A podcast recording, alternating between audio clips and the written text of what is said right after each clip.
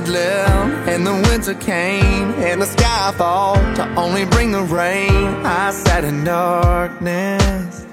all broken 好， heart. 随口说美国啊、这期呢我们来聊美国的这个税收体系啊、其实之前就聊过一期，就是美国的个人税收体系。那这一期呢，还是聊美国的个人税收体系。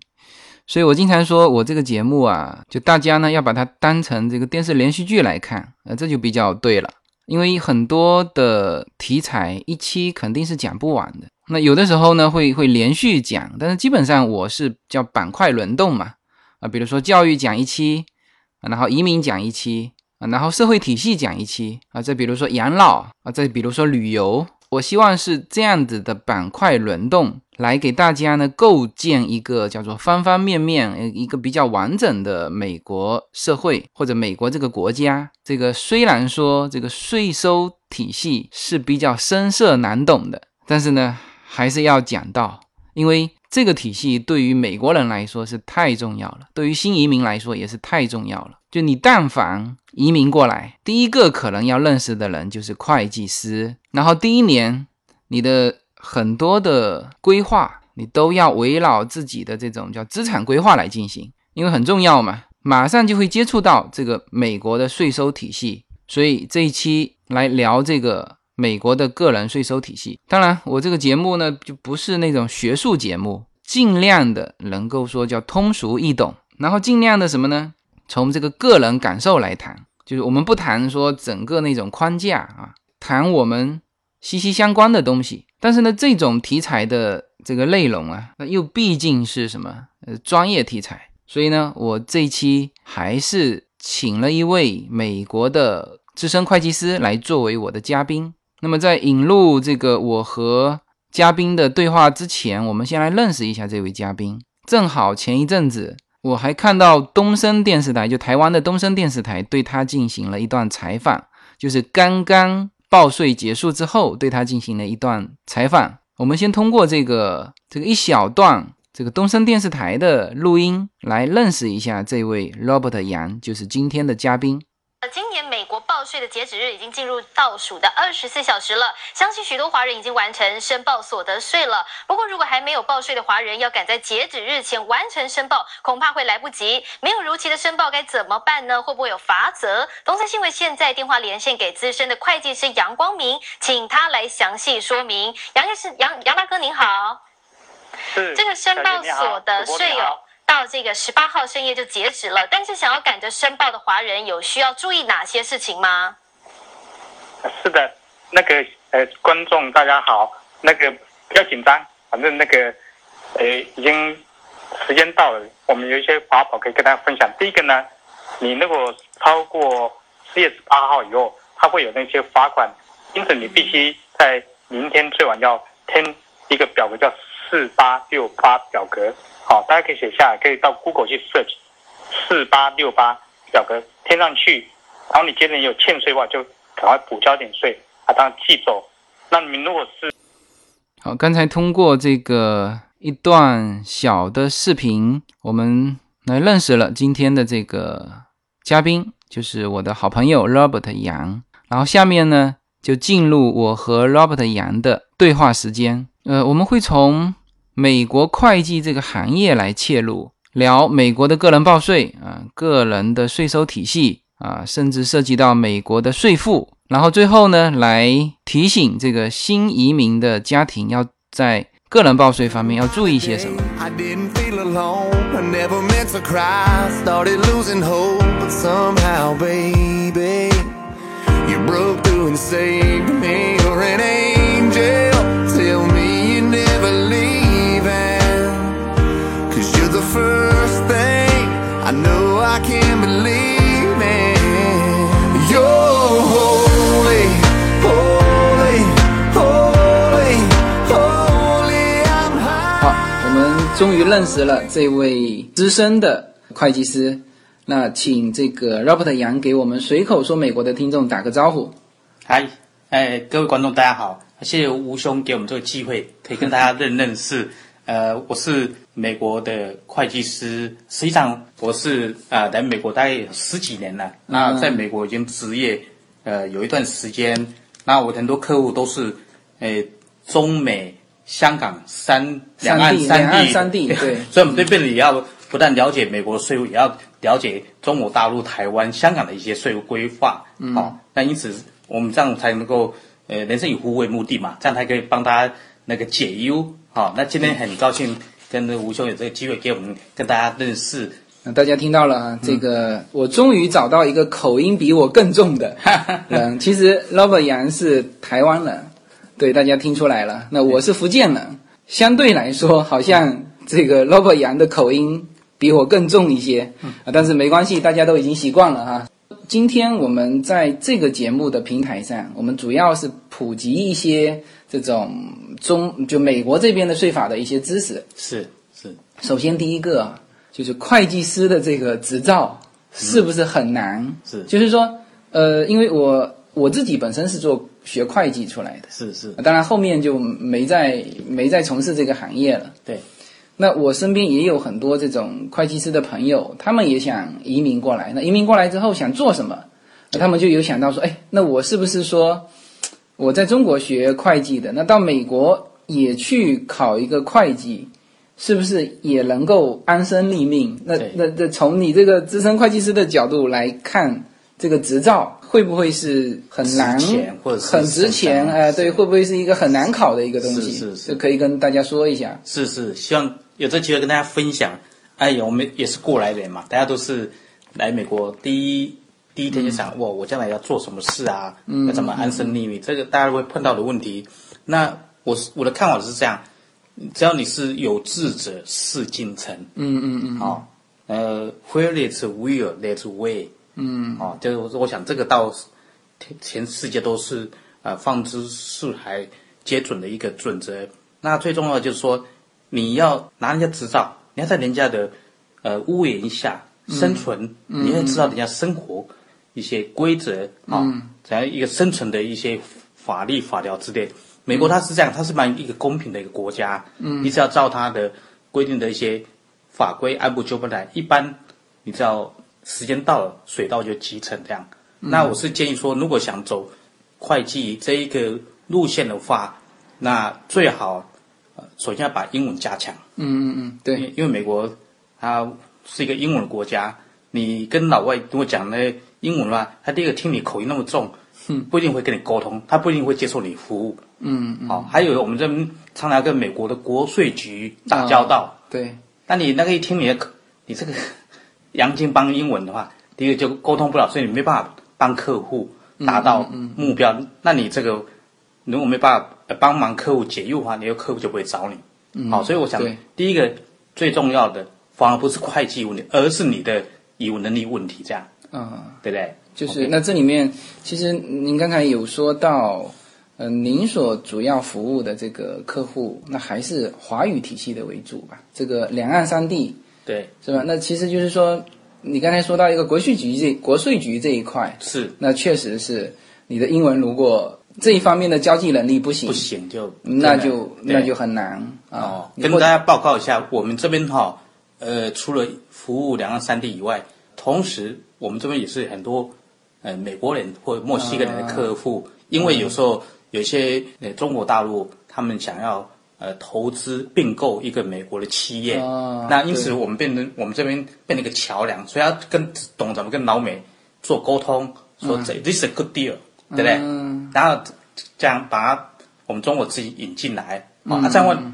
因为你这个现在中国大陆资金蛮多，变成烂头寸，嗯所以你资金要有个去向，把它做有效的应用，对不对？能够嗯变再生能源，这样才有意义。因此我们这边啊、英文是相当重要的，跟大家分享这个最重要的一点。嗯那 Robert，你现在在这边的这个会计师事务所，嗯嗯，你所服务的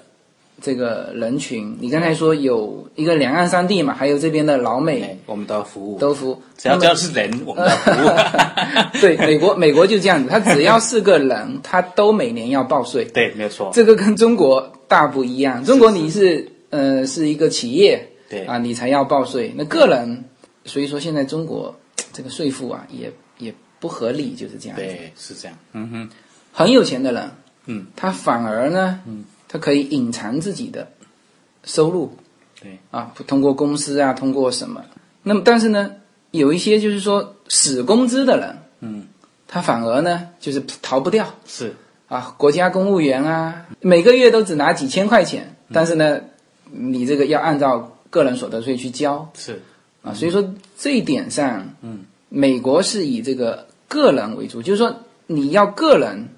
或者说以一个家庭，对你去报税。所以说刚才 Robert 说这个，只要你是个人，你都要报税，是吧？对对哎，那你现在所服务的人群占到最大比例的是哪一部分呢？呃，OK，那我我当当然，因为我是中国人嘛，嗯所以我还是以中国人为我主要服务对象。嗯，然后你你说中国人的 时候，压力不要太 太大、啊。是是 是，然后就说，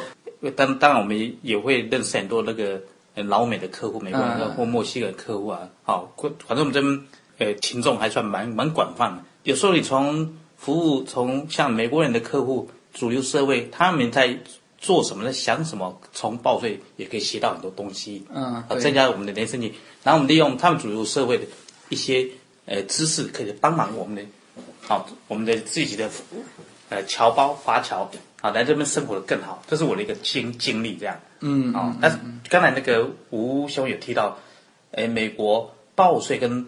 中国报税最大的差异在哪边呢？嗯，美国它是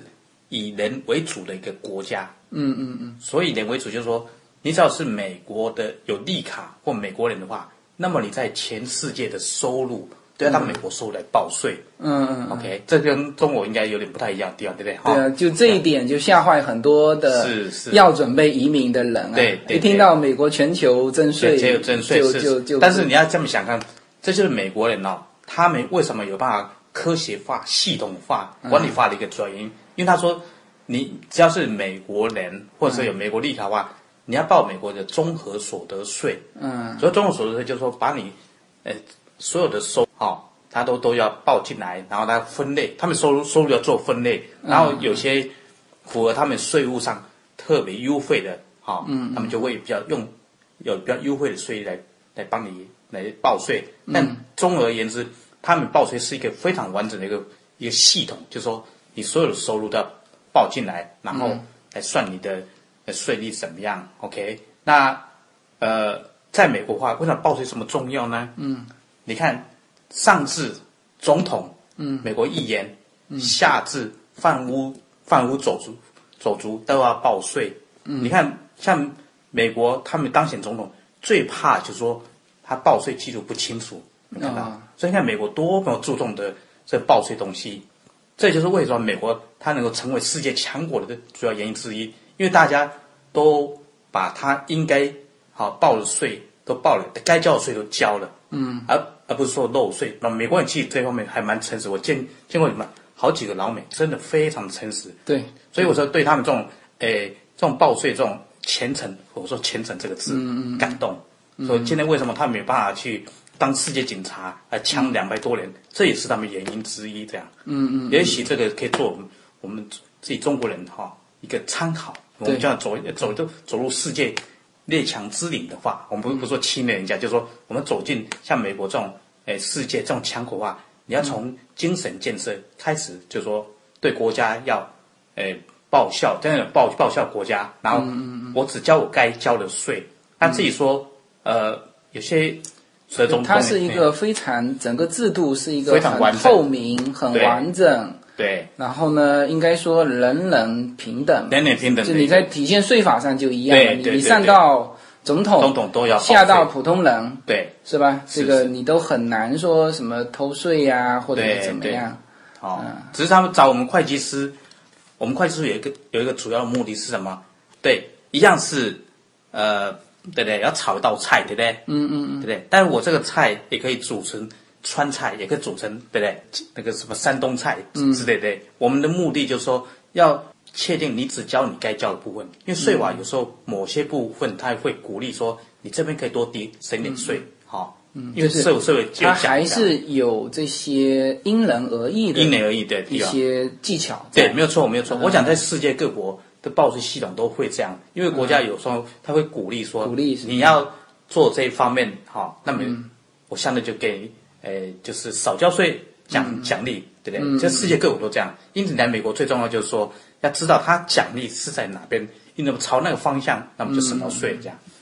现在个税好像是就是有一个时间段嘛，嗯，呃，是四月十八号结束了是吗？今年七月十八，明年是四月十五号。哎，他这个为什么？哦，是这样，因为啊、正常是四月十五号，但今年是因为正好它美国的那个首都华盛顿 D.C. 他们有一种特殊的国定假日哦上 D.C.，所以大往家都后都推想着来往后推到十八号对对，但明年还是十五十五号？号，所以记住四月十五号，今年是啊特。那从什么时候可以开始报？一月一号吗？呃，一般报税最好是从一月底嗯也开始报，因为在美国他们是这样的，就是呃一月初开始到一月底之前，他们每个公司都会发一些薪水单之类的。啊 OK，好，那有些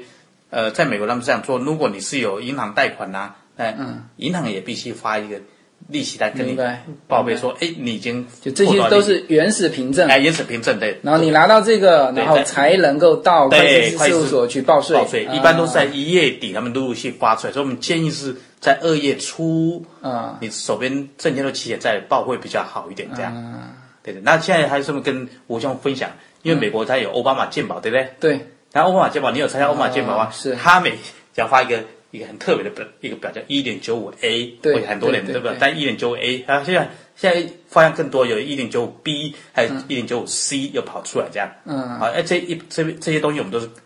鼓励客户说，等你收集钱你再报。好、嗯所以几乎都是在一月底二月初，你就陆陆续续收到你该有的凭证的哈。 OK 那时候再再来报。那有些人说，我怎么知道我我有没有收到，或者我有没有漏掉？一般是你如果以前有报税经验的话，那嗯一般根据去年的状况怎么报嗯来准备啊，一般就不会错。这样 OK OK，好，现在进入我们这一整个节目最重要的一个问题啊，就是到底美国的税率重不重？是很多人想了解，哎啊，这这个想移民的人，他肯定想了解。哎，很多人就是这个担心说美国的那个绿卡，嗯，全球征税，然后呢还搞出什么哎，老婆孩子办绿卡，他哎自己就不不办不加入名字，他就是被这个美国的这个很重的这个税负，嗯因为。现在这个国内的这种说法都是说美国税负非常重，是，那那到底重不重？我在这边听很多美国人说是很重啊，呃，应该这么讲，呃，你说美国税负重，那中国大陆不重吗？呃，实际上，实际上中国大陆很多税务系统是跟美国学的，学的哎啊，哎，因为觉得在在十几年、二十年，我们这边有美国那个资深的老会计师，啊他们好像就被聘请回去中国大陆去当一个类似税务顾问之类的，啊，他就就是把美国税法是那个时候建立的，哎，是那吧？建立中国的中税法，对，啊它其实是很多都是，呃，引把中美国的这一套引进去的这样，啊哦，只是说它没有完全引进去的，就是说你们个人还没有报一个综合所得税这样完整对的对税务，对对对就那在将来中国会不会呢？那就不晓得。中国现在怎么讲呢？就是它它是什么呢？就是说，就是以直接以这个发放的收入去征税，嗯，嗯但没有考虑到什么我付出的成本跟费用，比如说我一个人，我养活就我家就我一个人，嗯，我就养活我一个人，那也是征这么一重样的税。对对我家养活十个人，其实我的收入都不够那十个人吃的，对，但是我一样要被征这么重的税。是是。那么在美国这一点就不一样就了不吧嗯一？样，对对，对啊，对对是这问问问的很好，对，因为我们呃曾经跟国内来的一些税务专家也讨论过哈，嗯嗯嗯呃他们的看法，嗯，他们看法说，毕竟美国这个税务系统已经百年历史嘛，对，嗯嗯嗯也蛮成熟，对不对哈？那么也许嗯，说不定哪一天中国大陆也学美国，把所有的收入把它变成一个综合起来，那这样会增加美中国大陆的税务了。啊这个就是说这个是是一个很繁重的工作。是也很难共同过的。但、但我说，它一旦一个国家一旦进步到一种阶段，哎，它电脑化都可以嗯控制完，它就有这个能力。当然就是说，嗯呃，这个事情也未必说中国老百姓不愿意，是那如果你你确实是引入了美国那种以家庭作为这个报税的这种模式，系统说不定你还省了很多税。哦对，嗯是吧？这个也未必说不愿意引进。对那当然，作为中国的税务局来说，嗯，你如果全部引入这一套，那那他的工作量会不会变大很多？哦，而且它只要电脑化够，而且它有这个税务人才，应该是可以做到。对，那就是那就是也看没中戒国心的，也那没就戒心中国的会计师这个行业就是欣欣向荣而，且大形发象展对了，对是不是？对对对，所以啊不对所以不一定不一定非来美国才可以，对不对？ 是是是是是是是。那那个是刚才我像你刚才提到就，美国的税务负担重不重？我应该这么应该这么跟你分享哦，嗯，因为我自己本人也曾经被派到欧洲去，嗯呃，德我这个分享其他经验，欧洲德国呃去帮我们台湾的那个 Acer 嗯 Computer，Acer 你知道吗？就是宏基，啊，宏基他们他们在欧洲大本营是在德国，嗯，也在做了几年，当他他的类似的，诶、财务总长 CFO 之类的。嗯，我就在那边就甚至就感觉啊，其实欧洲的税负更哎欧重。。洲世界真这比美国这个重很多哎，他但他为什么为什么这么说？因为欧洲它是一个福利的国家，啊社会福利国家，他就说他的他的思想就说有点像这个我们讲说劫富劫富济贫，济贫，对他们就这种观念，他们是真的彻底做到，嗯，他们就是他他他这个税收有多重呢？比如说企业所得税啊、个企业人所所得税、税据我所知，他们有的可以达到，但那公司企业所得都可以达到百分之五十这么高，太重。美国现在是多少？企业所得税，美国企业所所得税联邦最高也得可以到三十趴，三十八三十、三十、三十到三十五 percent 之类，啊，看看不懂的三十到三十五。哎，就这种那种就是公司啊 corporation 那那哎。从这一点来说呢，中国的税收跟美国在企业所得税上是一样的嘛？差不多。然后在美美国，它是一个联联邦呃系统国家，所以所以每个州，嗯，它又多收一个税。联邦刚才讲是到三十三十，没错，中国也一样一样。中地方税国啊一个是叫国税，一个叫地税，有都一样的系统，对，是？吧？那国税你这个企业所得税你全部交到国税去，嗯对，然后地税是好像是个税是交到地税去，对对对对对，是这样讲，反正。嗯然后它还有很多就七七八八的，的七七八八的那些对地都方都都税很税都很税负，所以说很多那差不多啊结构来看也不至于好差那么嗯多，但是我是感觉欧洲是确实重了一点这样欧。洲重那对五十，欧欧那是洲企业企业交了五十以后，然后你在那边买东西呀、像我记得以前在那边买东西啊，那个那个销售税或中国大陆叫营业价值税哦，嗯嗯嗯，有些国家都可以到多少百分之二十以哇上，。二十，那美国加州是百分之九九嘛，对是啊吧，？那所以还啊算那这个很是客气啊， 是对不是对是重很多。所以说你重很多你如果想享受很好的福利，那你可以到欧洲，像希腊不是吗？对不对？嗯对对， 他那个福希利腊很好崩溃了崩国家对啊对啊国家都崩溃了对，所以我想说为什么呢欧洲会崩溃，大概跟他们的好、税务太重也有关系。这样，哎，那个税美国大概，当然美国这里面就是说它是嗯扣掉了费用的，是综合报税，是是吧？那还有一些，比如说你家里有小孩，对还可以抵税，对，没有错。啊。嗯，那那这些都扣掉完，它的税负是多少？是这样，美国哈、它那个它是蛮公平的。说是你第二是你是单身嗯还是你家里结婚啊？OK，它一般是这样先分类，对不对？啊啊啊！单身的税和呃，单家庭报税是不一样的，是不一样，对的，哦哦，OK，因为他是说把您的所有的所有的收入都综合起来以后，对不对？嗯，就总所得嘛，嗯，然后再扣掉几个呃，他呃照顾你的一些规定的呃费用，比如嗯说第一个就是人、人头，嗯，抵税额，比如像美国今家里多少人？哎，对，啊一个人头值四千美金哦啊，比如说像这样对。那第二个，他那个呃照顾你的就叫生活宽减额，我们翻译嗯成翻译成国语就是生活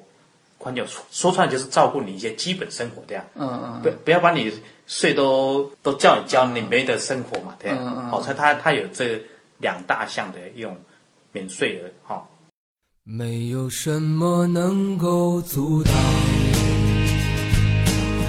对自由的向往。人生是一趟旅途，精彩的是沿途的风景。大家好，我是无限自由，非常高兴能够通过《随口说美国》这个节目来认识大家。我每周都会在洛杉矶为大家录制一期《随口说美国》。现在大家除了可以听到我的音频节目之外呢，还可以登录我的微信公众号，我公众号的名称是 L 一二零一零零一一五无限空间。这是一个新移民家庭分享美国生活的点点滴滴的一个个人空间。同时，为了更好的与大家互动，我还开通了与“随口说美国”同名的新浪微博。移动互联网的神奇之处呢，就是可以把同类的人拉得很近，天涯若比邻，世界地球村。让我们享受这个自由连接的世界吧。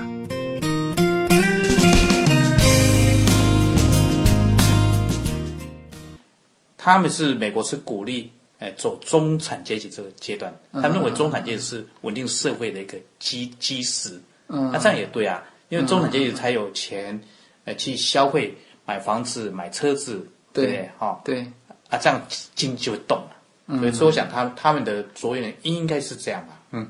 那么企业这一块，那应该就是差不多了。那美国是三十到三十五 percent，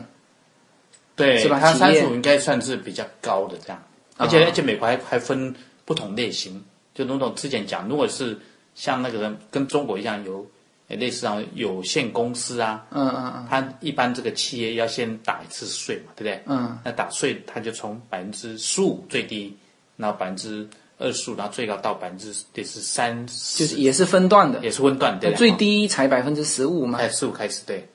对十五对，啊，然后这个完以后，对不对？然后，但是美国跟一般人家不太一样，就是说，他如果是普通型这种公司的话，对不对？嗯，他公公司要先交完所得税，交完以后，对不对？分配到个人，个人还要可能还再交一次个人的综合所得税，对嗯哈、所以会有双重扣税的现象。因为现在美国都流行的税务，就是说，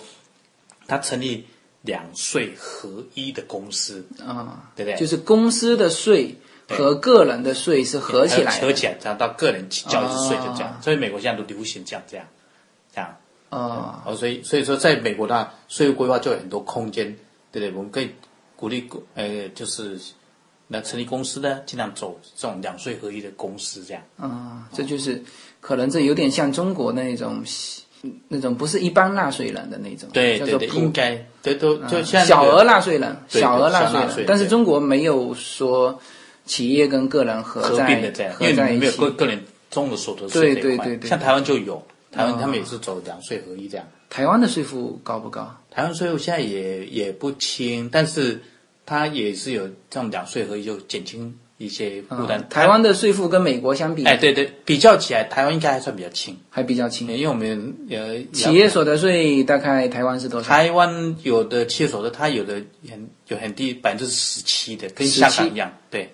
啊啊，，都那都很类类似有有这种，嗯嗯哦嗯，然后他们增值税，美国、台湾，他们都是鼓励你长期拥有，对不对？嗯，像像美国，他是说像那个房地产对，哦，或者股票都都算哦，嗯，哦，你只要拥有时间超过一年以上，嗯，他们叫长期资本利得，他们有个专有名词，嗯长期资本利得，但是他的资本利得，他对税务上的负担就轻多了。他说，你只要呃超过一点以上，然后你全部的总收入，嗯，好，哎没没有超过四十万的门槛的话，他现在目前才百分之十五的资本利得税这样。哦，但是这一块中国没有征税，就是对中国的股票 对，目前还没有哦对征这不一税样，对没有征税，为什么？啊哈，因为中中国的股民全部是亏损 的。啊台台台湾也是对一样，他们也是要呃嗯证券交易税，所以我们有都要了了解嗯两岸三地的税务，所以他们也也是这样。嗯，对，就没法征税嘛。就你对对比如说，你今年开始征我这个税，嗯，那我前十年亏的，我去哪里算，是是是知，道吗？那因为美国是这样子，它是就是说，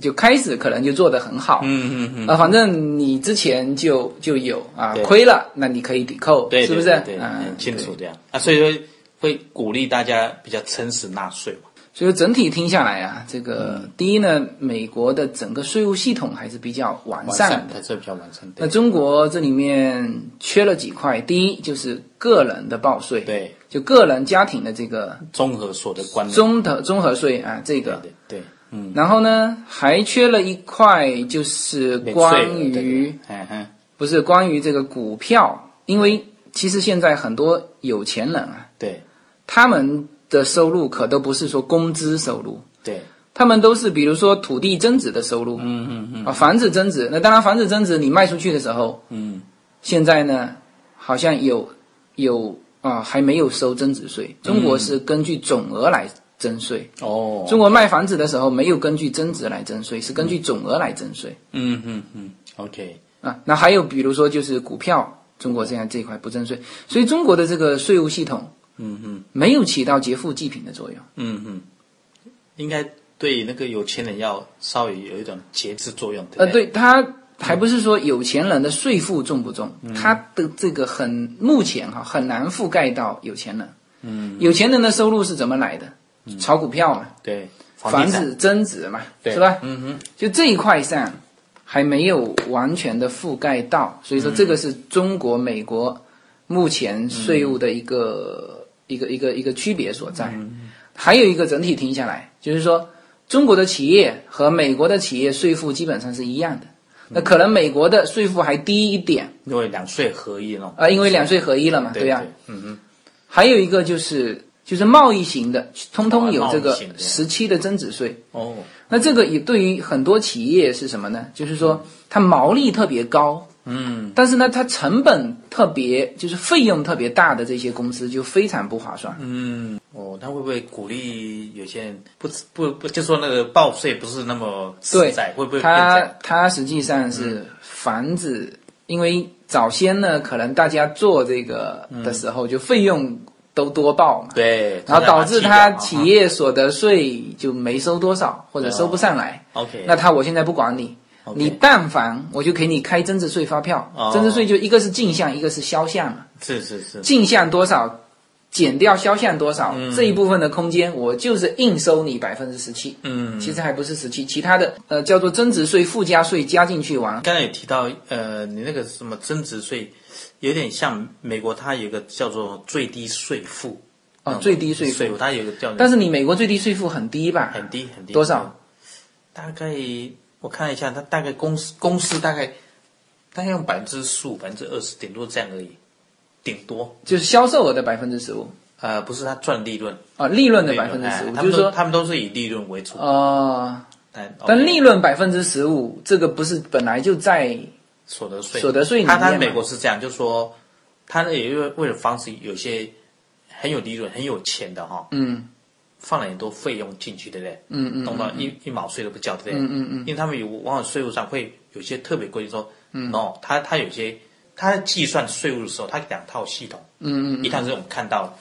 但计算，对不对？税务，嗯诶、比如说晚就要要扣百分之十五、百分之十五，另外一套他就说用另外一套系统，就把他不鼓励的哦的的一些底项，他加回去，嗯然，后最后说要乘出来，比如说乘一个百分之，比如说15十五对，或或也二就是十，这两项看看哪哪一边高，或者呃哎，应该哪一边高，它争哪一边的吧？对对对对，没错吧嗯没错，所以说他他就是防止那些太有钱的，哦，嗯用太多的这种抵税项目把你抵掉，一毛税不交。嗯嗯他说嗯嗯他就确定你这有钱的企业至少要交一些啊，你该尽的基本明白义务，这是他的一个基本价值。那反正总体来说，就企业税来说，我感觉，嗯，至少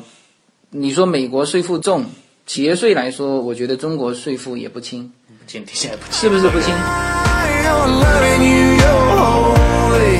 holy, holy, holy. I'm high on loving you, high on loving you. You made the brightest days from the darkest nights. You're the riverbank where I was baptized, cleansed from the demons that were killing my 好 freedom.，这段需要我们回到这个演播室来说哈，因为在这个期间，我跟 Robert 其实进行了三十多分钟的在中美的这个税负问题上的一些探讨，大家都把相关的包括企业、包括个人的这个税收比例这个打印出来，就一逐项的对比。那么关于企业啊，刚才也聊到一部分啊，那实际上。中国的企业税负，其实刚才 Robert 说过了，呃，其中向美国学习了大部分，也是分段式的。然后现在虽然说从税负来看，美国大概是十五到三十嘛，那中国这个税改之后呢，就是最低有到十，但是那个叫做什么？那个叫做你既要在特区里面就享受优惠政策的小微企业是十，最低到十啊，然后正常的到二十五。那虽然感觉这个从数字上看好像美国的税负会重一些，但是呃，从实际操作来看，美国有一些叫两税合一，然后呢，在增值税环节上，就是在流转税这一块，就中国企业的税负会略重一些，就两下对比，总体上美国的企业税负和中国企业税负是差不多的。那好，我们后来在这个个税上又进行了激烈的探讨，就是如果按照分段来看，就中国的个税和美国的个税是差不多的，但是呢，最后按照实际效果来说，美国有两点，第一就是它是家庭可以联合报税，那这里面有很多的抵扣额。那中国的个税呢，那它就只能是个人。当然，我后来和我税务局的同学，就中国税务局的同学，也有探讨过这个这个问题。嗯，也是岳阳电话打了快一个小时。他说，嗯，现在的个税啊，就是很有可能也会开启这个就家庭征税，就是在不久的将来也会开启家庭征税。那这个是对呃广大这个工薪阶层的一个好处嘛。但是呢，就目前来说，从实际效果来说，我举个例子吧。我一个朋友，他是标准家庭嘛，两个大人一个小孩，这个跟普通的就中国的呃家庭是很相像的。那么他去年报了多少税呢？就是报收入是总共合合起来家庭报了六万多的六万多的收入，大概折人民币我们算下来就是家庭三十六万吧。这个也跟中国的很多家庭是差不多的。那么他最后交了多少税呢？他最后一分钱税没交，还拿了六千多块钱的退税。那这个三十六万人民币的收入的中国家庭，如果是工薪阶层的话，没有任何的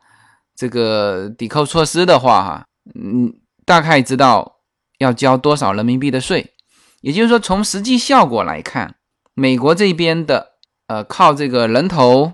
以及叫做生活宽减额的这种的补贴，那以以及七七八八的补贴，它实际效果上看是在个税方面是比中国要交的少的。所以我们在对比完中美两国之间的这种税负之后，就整体的感觉是，就就税率而言，无论是企业还是个人家庭，呃，这两个国家的税负基本上是接近的，但是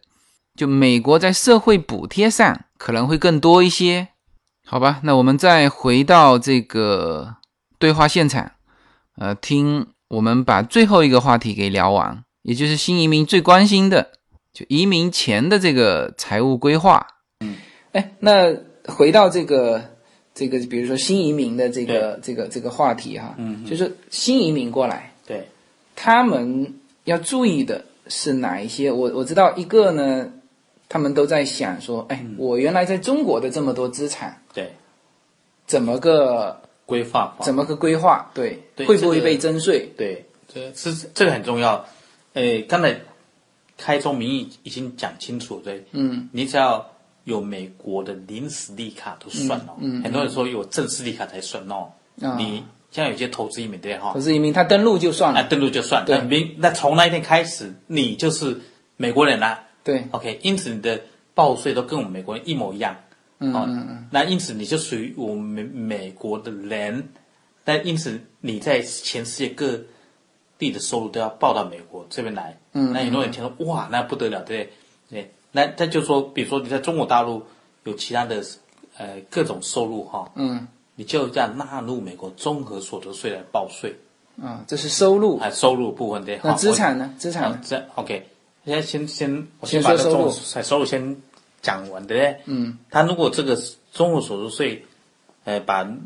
中国的收入纳进来以后，对不对？哈，嗯，你按照刚才讲那个税率，就也要算一遍，对不对？嗯嗯那算完以后，他唯一给那个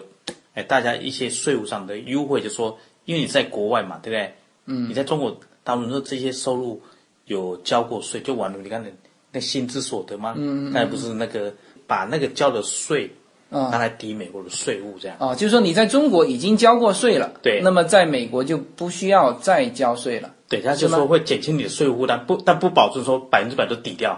要拿来以后，对不对哈？然后我们会帮你计算，但是基本的原则就是说，它避免你双重扣税。双重扣税哎哎，那就是说，比如说中国征了百分之二这十个对二十的税，对哎然后呢，美国的税负，比如说你要征百分之二十五，那对这个五你还要再哎征。对，没错没错，但你如果按照美国的税率算下来，你这个只要征百分之十五五哎，那你那就可能就不用征了对对啊，这是对收入，收入的部分，也就是在中国我已经交过税的，对那就不需要。那这里面有有一块就是中国的股票收入，对，比如说股票，中国股票它是，呃，应该有点像证券交易税，对吧？啊跟台湾都很类似，对吧？哈、啊所以它本身是不不算那个赚跟亏的资本利得这一块，但在美国报啊，它要求你要把那一块那一块股票的，呃，赚跟亏拿来美国要要报出来，那算出啊是。呃，如果是赚的话，当然要交美国的税喽。嗯嗯那你基本上因为你在中国大陆没有交过税嘛，在美国就要交到税这样。OK，那、亏损的话，它允许你可以抵税这样。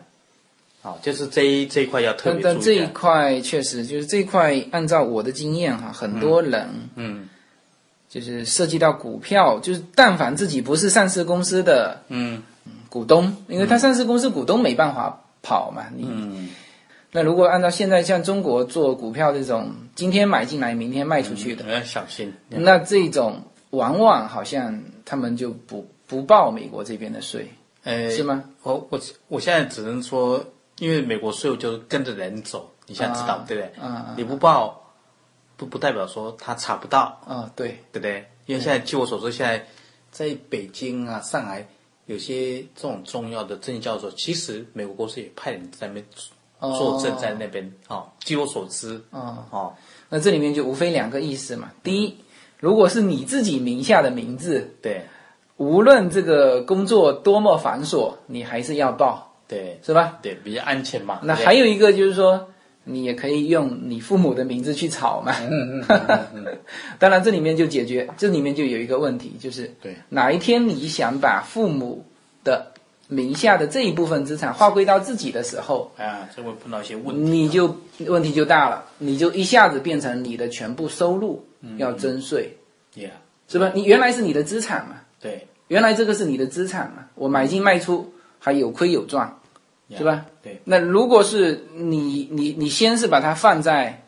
这个父母亲名下，嗯嗯，等哪一天你需要把它挪回到自己身上的时候，因为你身上有美国绿卡，嗯嗯，所以这一当年增加的这一部分的收入变成要全额去交收入税对，那那个那个有一些税务规划，那是另外一个法条。这样啊在这个我可以跟那个国外海外资产一一起讲这样啊啊 OK ，OK，他是这样啊，那个所以收入这边应该 OK 蛮 OK 了明显 OK 了说说那个股票什么之类，如如果还是以你个人的名义拥有这股票的话，嗯那我们建议尽量拥有时间超过一年以上，嗯呃，资本利得，嗯，那那美国他就说，那么税务就比较轻，他可能就税务负担用百分之十五来计算这样，嗯嗯那如果如果你税规范的好了，也许从百分之十可以掉到百分之十，是顶都有可能这样。啊嗯嗯哦，OK，就是说你要啊，这个是收入的还收入部分对嗯吧？啊、就是说万一你在那边有这种股票性的这种赚的钱资本利的话，嗯要怎么应付的方式？但基本原则，你最好都超过一年以上， ，OK，你没有超过一年就以上持有超过一一年年以以上上，就有很多税税务的空间这样啊啊， ，OK 省税空间。OK， ，OK，哦，所以所以这个是讲收入的部分，对不对？嗯。那我们现在回到我们大家最关心的话题，就是那个资产海外资产这个怎么爆发？对对对，海外资产它的呃原则是这样，因为美国政府会怕把一些财产或者是银行股票账户藏在国外，不不报美国的税，对不对、嗯嗯嗯 o k 他如果如果允许你藏在国外的话，那就违反他刚才说你是属于美国人全世界征税的原则嘛，是不是这样？嗯嗯嗯对不对？这是这是违反他立国精神嘛，对不对？啊、因为他一开开宗明就，你海外的资产，全世界资产也要申报。嗯 OK，但这跟他前世收入申报，那就结合在一起嘛，不是嘛？对不对？哦，因此它它的重点就是说，你在海外的一些一些资产，因为它特别指定的某些资产要特别特别要注意，它特别指定的一些资产就是我刚才讲说，哎，就它的它它就了一个法条，就是叫非巴条款，嗯，哎巴非巴条款哈，这是旧的法条，二十年前就有了，嗯嗯嗯，很多人误误以为是最近有，no，这是二十年前的老老的法条，嗯，哦，当初他们是为了防止说你把钱藏在海外，还有防止那个洗钱，嗯嗯因为人把这钱放在海外，那如果没有这个法法条给他限制的话，很多人都偷都洗钱把它洗回来嘛。嗯所以他最刚开始的目的是防止人藏钱藏到海外，然后洗钱回来。嗯因为他们如果有这个法条的话，大家都可以大大方把钱送回来嘛，不是吗？嗯，那他他他送回来的时候，不是变成算收入了？呃，也有一对啊，虽然收入，但是他他怕说你这个可能是以前的，嗯、哦，以前的一个财产，他确定你有跟他报备过，嗯，报备过就不算洗钱嘛，对不对？明白明白。啊，你你你现在偷偷运回来，他说这可能是洗钱，那就是说这对一不对部分的海外资产，在你拿到绿卡的时候，对就要向美国的政府要申全报全部申报。申报没有错那这个要不要交税？ ，OK 是那个申报海外财产这一块，因为不算收入，嗯，所以是不用交税的，一分钱税不用交对，吗可？以一分钱都不要交，但是要做的要很漂亮。怎么说呢？嗯最重要就是你如果已经拿到临时美国临时地卡，对不对？哈，嗯嗯，对不对？你你的呃全世界收入都要报进来，这你知道吗？对不对？嗯嗯嗯。那同时，你全世界的在海外资产也要申报进来。OK，那嗯利用这机会的话，把这个在中国大陆未移民之前的财产做做一个符合它规定的一个申报，对不对？嗯哈、那么就说，哎，你看我在移民之前，我这都是我以前赚的钱，对不对？因为这不算美国的的资产。嗯美不算国税国有没有收资产税？美国没有收资产税这一块，哦，那只有这你在个卖掉的时候才有收资产税这样。哦，明白明白，它其实都是收入征税。对，收入征税没有错。哎对，那这个那只有一个资产有征税，就是土地资产，土地资产也也说穿了也是你有卖掉才征税啊，不是每年都有百分之那是地价税哦地价税那个跟那观念不一样，哎，因为你有使用土地嘛，哦使用土地那跟所得税是两两码事这样。哦。我们现在讲都所得税，那么按照刚才 Robert 讲的，就是说新移民进来，那么一个是资产，一个是收入，对，资产你就全部申报，申报就没事这样，就没事，对就这这个这一分钱税不用交，对对对你就是尽量的能报多少对你全报，全报全报。OK，如果你不报，以后要报，那就对变来不成及了对，来就变成你要变成收入不是不不收入，他他一样说，那你本来是资产就资产嘛，对不对？啊，对呀、哦，移移民前的哦，那就非常麻烦，还不是说变成收入哎他他就他行这个他他的法法条是说，变成说，因为你没有对他诚实的申报哦海外资产嘛、 OK，财产 OK 因为他是用用变成一种罚款，哦，那不是税哦，不是税务、哦，那是罚款。那会罚会罚到多少？罚他最少罚一万美金，嗯啊，比如说最少罚一一万美美。金，比如说你的海外的股票账户还有嗯嗯银行账户，如果牵连度最高，等下讲最高点，加起来如果超过一万美金的，就嗯东升讲那个一样哈嗯嗯嗯，超过一万美金对不对哈？嗯如果不申报，这样被他逮到，他说他二话不说，先罚你一万再讲，先打嗯嗯打一百大板，对不对嗯？OK，嗯嗯啊，如果发现哦，你你是超级大大鱼，对不对哈？他说那我我要罚那个海外漏报这些账户的百分之五十，哇，罚掉一半，划到一半了，对对嗯，对，这这就就很头大，对不对？那就是说，嗯，所有的新移民拿到临时绿卡，第一件事情赶紧把所有的资产都报了，对，都报都报备了，反正这都报个备这个对这个不要算不不算要不要税没有收资的嘛，产是税不嘛是？对对啊，这里面，如果说我有一个同学啊，对他就是在第一年入境的时候没有报。没有报，那后面他该怎么做？嗯，他是这样哈，你看啊，因因为你你等着他来找你，啊、可能会花百分之很麻烦，很对麻，烦。那对那那自己申报自怎么己办？申报的话，他就他是这样啊，这个海外资产为什么变得这么严重，这么呃头痛呢？因为这美国政府它有权利查过去八年，八年嗯，那八这个可能年，八年就就就他好跟你算说，你第一年没有报，第二年没有报，然后他说他就看你过去八年这个海外资产的最高点在什么地方，他在抓这个地方，嗯看过去八年嘛。嗯，那你你要证明你是无辜，你就要收集很多的证据证据。这八年收集来，哇，这我看人力义务率也不得了，是不是这样？啊，就是说我比如说确实是忘记报了，但是呢，我我如果收集一些证据证明说我之前就有这部分的资产，只是我忘记报了，对那忘记这报还是可以的。是可以，他他他现在给了一个叫做自首计划，自首计划哎哎，他啊，的他英文叫 voluntary 嗯呃 disclosure 嗯嗯，啊叫自自首那个申报计划。那目前如果你去自首申报，他他会罚那个就是漏报资产这一块哈，他看过去把你最高点嘛，对不对？嗯，不是按照你原点的哦，喏，看过去最高最高点，然后目前呃自首计划是罚到二七点五 percent，哦，也是要罚，只就是说不是罚百分之百分五之五十十，对不对？哦好还是要罚呃二七点五 OK，OK，OK 你看，所以无论如何还是要罚，对不对？嗯你到到衙门被被判了有事情，嗯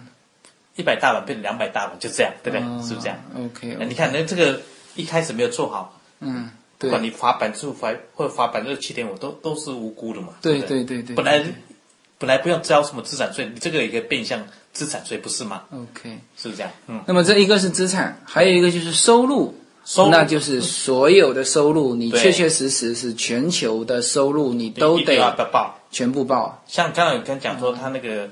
诶，李豆报这个海外资产，对不对哈？嗯嗯。他除了看过去八年最高点来发以外，他顺便还看你这过去八年那个账户有没有产生利息收入、股息收入，他那个那个另外一嗯就个查得更细了。差更细，就对是你一旦发现你有污点，那就全面的查。对对对对啊，这样，嗯所以这个宁可一开始就坦白从宽，对 对是不是？但不是，我 将来是非常麻烦这样，嗯。啊、呀 o k 那但你的那是这里面就已经讲的比较清楚了，就是说新移民进来，首先资产全部报，对第二呢收入上，对因为什么？因为你在中国如果征过税的，对那你在美国再报税呢，它有抵扣掉，对所以你也不便担心对。那唯一担心的是什么？就是在中国偷这个偷漏税的，或者在中国没有这一块的对税额覆盖的，比如说股票收入的，股票收入那这一部分你要担心。如果没有这一部分担心的，对。那你就全部报嘛，也对没什么。。那就是吧算就算呃，像股票，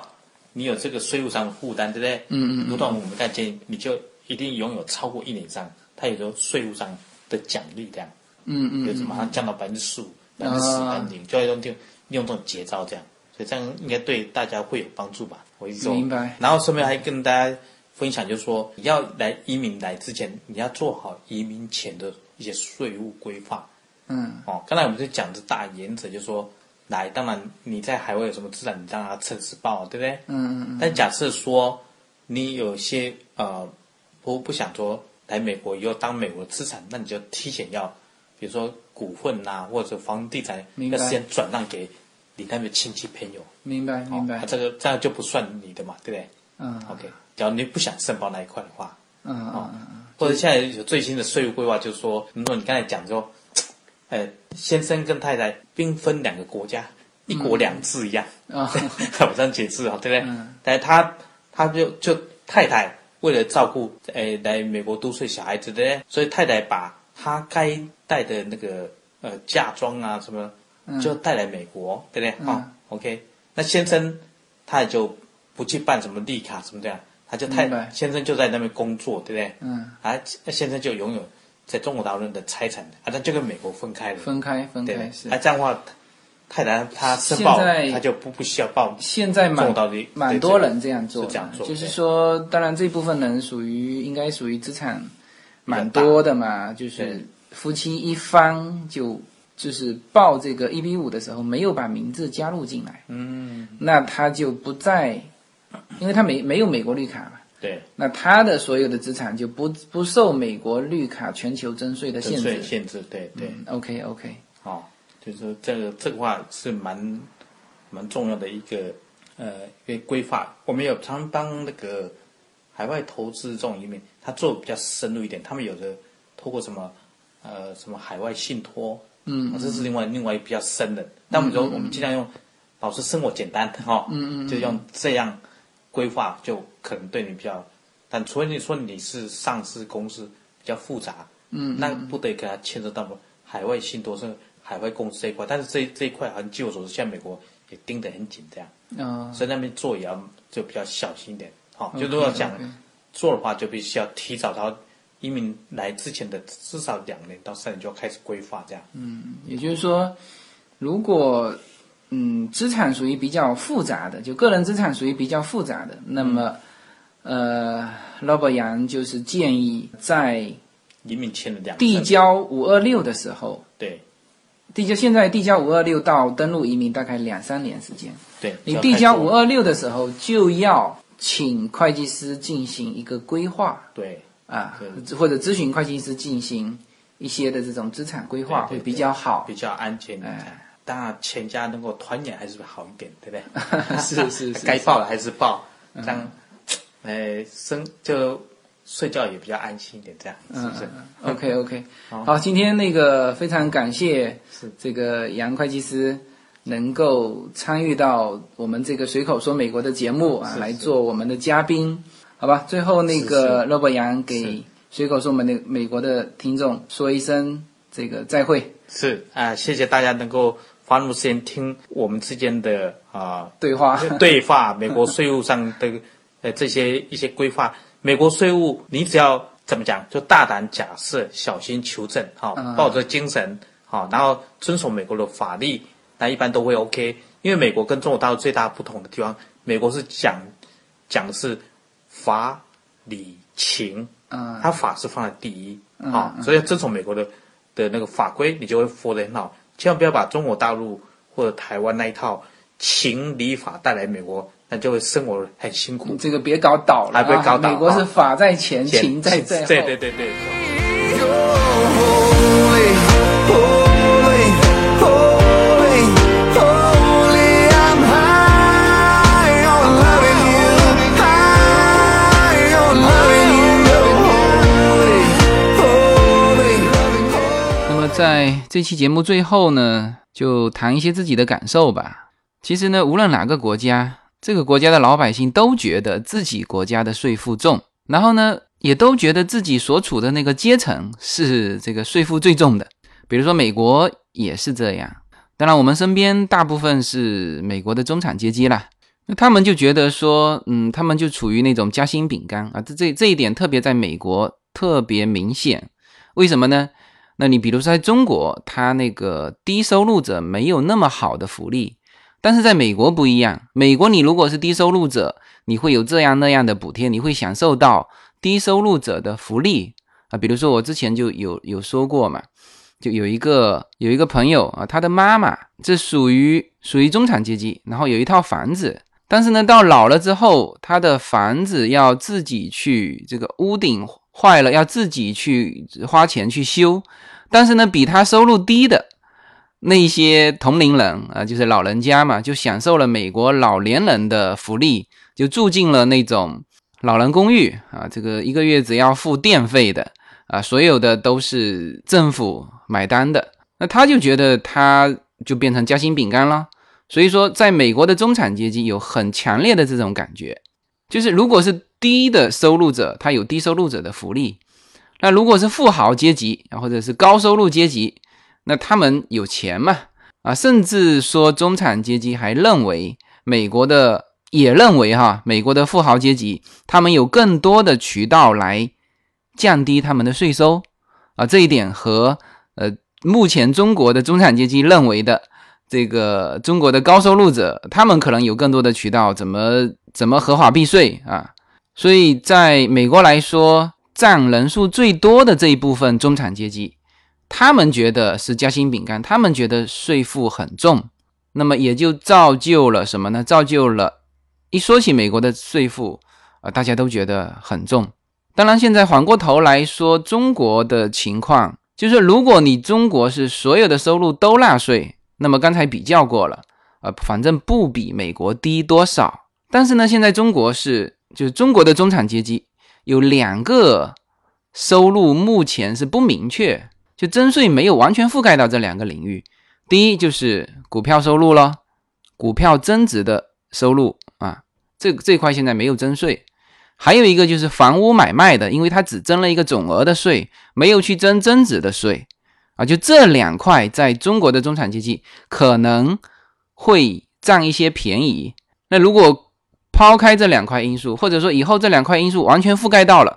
那应该说这两个国家的呃中产阶级对于税负的承担、呃、应该都是一样的。然后这里面就引出一个中产阶级的话题哈、啊。我刚刚看到一个数据，就说到中美两国的这个中产阶，什么叫中产阶级呢？就是英文叫做 middle class。那么在中国，对于中产阶级的定义是什么？啊，这个是福布斯的标准啊。第一是生活在城里，第二是二十五到四十五岁之间，第三有大学学历，第四是专业的，是专业人士和企业家，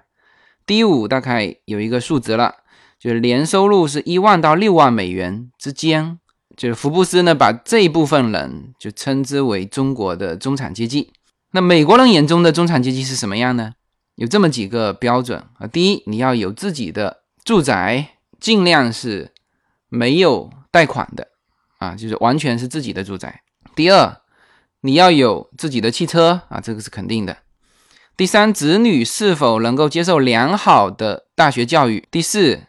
你是不是有退休保障？也就是说，你要能够维持在工作时候的百分之八十的收入作为你的退休保障，就你退休金要有百分之八十。第五，你是不是有医疗保险，就覆盖大病的那种？第六，你家庭是不是有度假的时间？它这里面也有很明细的标准，大概每年至少两周带薪休假，带薪休假哈，不是两周假期哈。然后我还看了一下这个明细的。中产阶级有一个表格嘛，我回头会贴在我的公众号里面。就是美国各州就家庭，他们所有的都是按照家庭收入算的啊，就是没有去算个人。就家庭收入中间位大概是多少是中产阶级？那我看了一下加州，加州的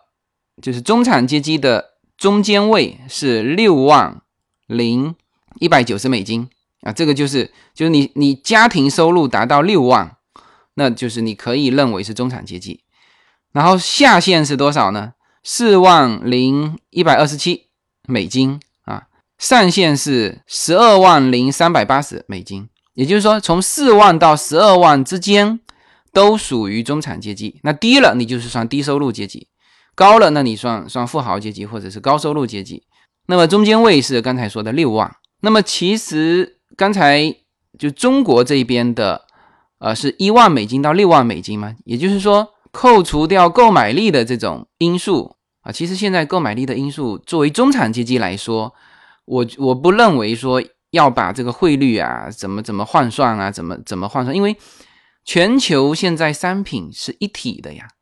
也就是说，同样的一件衣服，就是这个牌子的衣服啊，你不能说呃牌子不一样，你在那边对比，就这个牌子的衣服。你在全球来说，我相信价格就差了个运费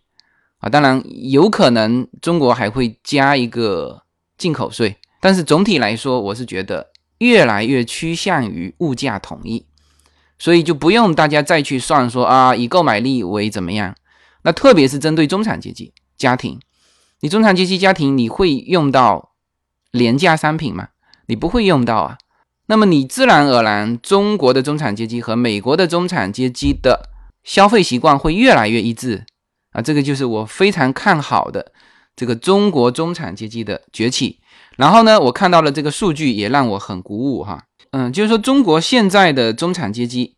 虽然只占全国成年人口的百分之十一，